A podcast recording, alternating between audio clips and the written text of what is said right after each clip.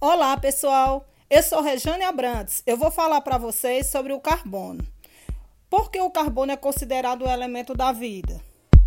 Porque ele está presente na composição de todos os seres vivos, em diversos compostos naturais ou sintéticos, e eles fazem parte do nosso cotidiano.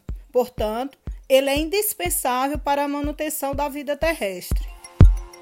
Você pode encontrá-lo do lápis, ao diamante, do carboidrato à proteína, do DNA à respiração.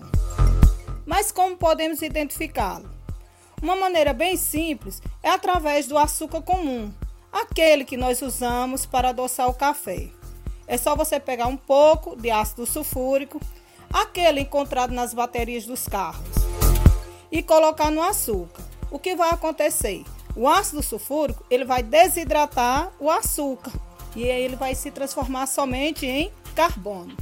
O açúcar ele é um carboidrato e esse nome carboidrato vem de quê? Carbo, carbono, hidrato, água. O açúcar ele é formado de carbono, hidrogênio e oxigênio. Ao retirar as moléculas de água, você tira hidrogênio e oxigênio, ficando somente o carbono. Esse carbono ele também é utilizado, né, o carvão, como ele, é, nos churrascos. Assim, gente, nós podemos dizer que ele é considerado o elemento mais versátil da tabela periódica. Devido a quê? A maneira como os elétrons estão dispostos. Isso possibilita que ele se ligue a outros átomos metálicos e não metálicos, incluindo ele mesmo formando o quê? Estruturas complexas, como o nosso DNA, até substâncias simples, como por exemplo a molécula de gás carbônico, vital para o crescimento das plantas. Isso ele faz através do ciclo do carbono. O carbono, ele também pode se ligar com o hidrogênio, formando numerosos compostos. Esses compostos nós conhecemos como o nome de hidrocarbonetos.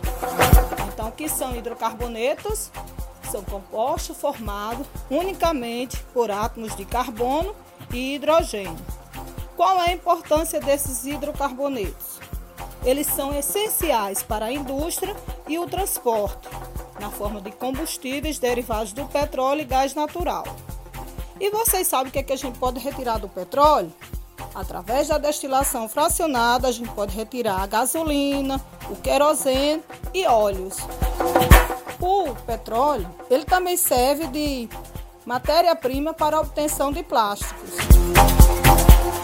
É incontável, galera, o número de combinações que o carbono pode fazer. Portanto, podemos dizer que ele é praticamente, que é praticamente infinito o número de moléculas baseadas nesse elemento. Por essa, entre outras razões, o carbono eu posso dizer que é um elemento notável. Ele forma mais de uma substância simples e apesar de um único elemento em sua composição, apesar de um único elemento em sua composição, nós chamamos esse fenômeno de alotropia, ou seja, é quando nós temos mais de um tipo de substância simples formado por um só elemento químico. As formas alotrópicas incluem é, naturais, nós temos, é, inclui surpreendentemente é, o grafite, né, que é uma das formas mais frágeis e baratas. Aquele utilizado para a gente escrever. E uma das mais caras e raras, que é o diamante. Existem outras formas é, de alótropos de carbono, só que essas outras formas são sintéticas, como os fulerenos, os nanotubos, o carbono amorfo, que é conhecido como negro fumo, e o grafeno.